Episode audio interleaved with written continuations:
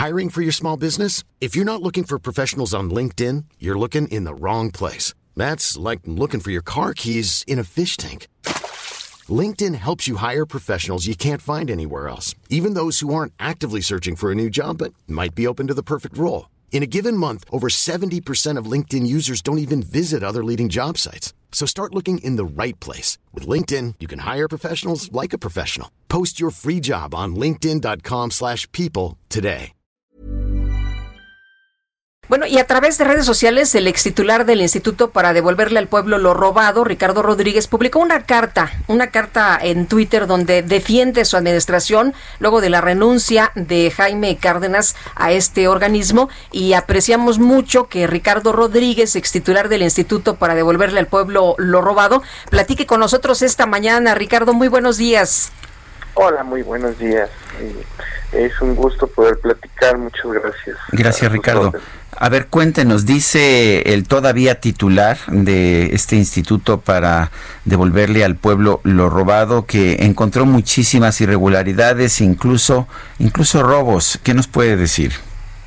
Bueno, yo, yo creo que el, el doctor Cárdenas eh, hace una serie de reflexiones en una carta eh, de cinco cuartillas donde destaca logros eh, destaca eh, un manejo de bienes y él pone un párrafo eh, sobre presuntas irregularidades que su equipo, uh, su administración consideran, eh, pues eh, observaron al momento de, de llegar.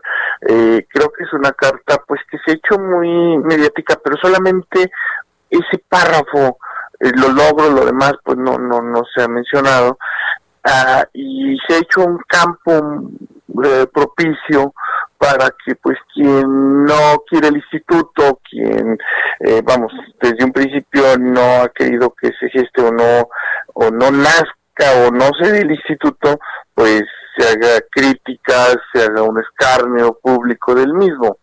Entonces, eh, en ese sentido, yo creo que en algunas cosas yo no estoy de acuerdo. Eh, por, por ejemplo, en lo que se menciona de las subastas electrónicas, eh, Sergio Lupita, miren, la mejor manera de, que una subasta no pueda dirigirse a un grupo selecto reducido o, se haga trampa, chanchullo, si así lo quieren coloquialmente hablando, eh, es eh, lograr una amplia participación.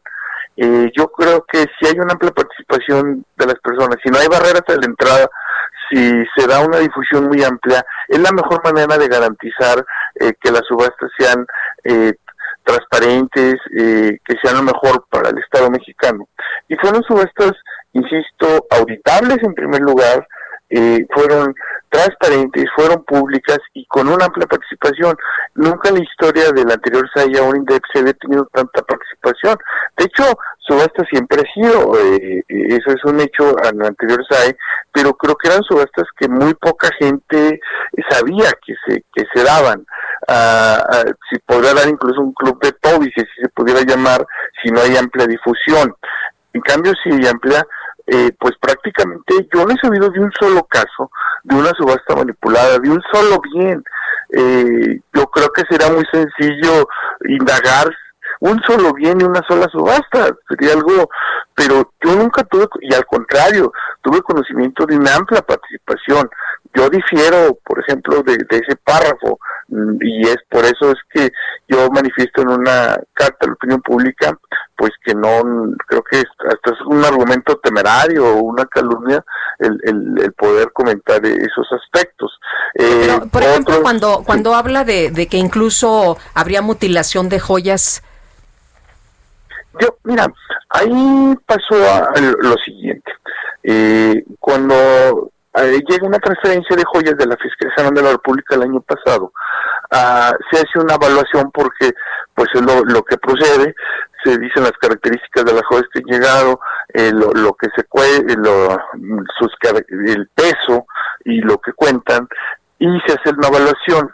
Nosotros, justamente para mejorar el control interno de las mismas, hacemos una segunda cinco meses después, perdón, cuatro meses después en abril. Y ahí se observa que en 22 joyas eh, de, un universo de, de 4.500 eh, no coinciden con su evaluación. ¿Qué no coinciden? El peso ya no, en algunos casos no es lo mismo, en otros le faltan algunas piezas, como por ejemplo un broche, un brazaletes, en fin. Y entonces decimos eh, que aquí hay algo que, que no pudiera no estar bien, y nosotros le notificamos a la nueva administración del, en, ese momento que estaba llegando, eh, le decimos, mira, encontramos estos hallazgos y, y es que es que le damos parte y aviso, o le comunicamos, si se quiere decir, de lo que observamos. Entonces, eh, yo lo que te puedo decir es que, si bien es cierto, pudiera ser una o dos joyas y, y, y, y, y tiene uno que la obligación de, de, hacer un delineo de responsabilidades incluso de, de algo que no es, pudiera estar bien, pues creo que se está magnificando un hecho de, de sea pues, la opinión pública es como y creo que hay muchos hasta muchos excesos en los comentarios de que el INDEP eh, no bueno creo que son 22 joyas y se está actuando y se está delineando responsabilidades. Es que llama mucho la atención porque este es el Instituto Insignia contra la Corrupción del Presidente para devolverle al pueblo lo robado, ¿no? Mira, por supuesto que pudiera llamar la atención, eso, pero imagínate, el INDEP maneja millones de bienes, o sea, el, el, flujo o lo que se tiene bajo resguardo, en primer lugar bajo resguardo y administración, eh, y luego posteriormente, pues son millones de bienes y, y 22 joyas eh, que, que no fueron, o sea, como tal el hecho, están ahí, pero sí, por supuesto, que, que, que, que no, que podrían haber tenido una irregularidad en, en ese manejo, pues creo que no pueden reflejar, eh, si bien es cierto, insisto, es uno o dos, eh, si se diera esa irregularidad, pues eh, se tiene que investigar, pero eh, creo que 22 joyas, ante quizás una falla de control interno, pues eh, creo que también se está magnificando mucho el hecho y ha habido excesos, en, en, porque en realidad el INDEP se ha hecho un trabajo bastante fuerte. Yo, por ejemplo, yo te puedo decir que cuando llegamos, nosotros observamos muchas cosas y nosotros eh, hicimos incluso hasta las demandas. Eh, te, puedo dar, por ejemplo, un caso. Eh, nosotros, antes se prestaban aviones de lujo a gobernadores, se prestaban residencias, se prestaban vehículos actores políticos relevantes. Nosotros ya los solicitamos para subastarlos y llevarlos a las zonas marginales de este país. Eh, te voy a dar un caso de un daño patrimonial.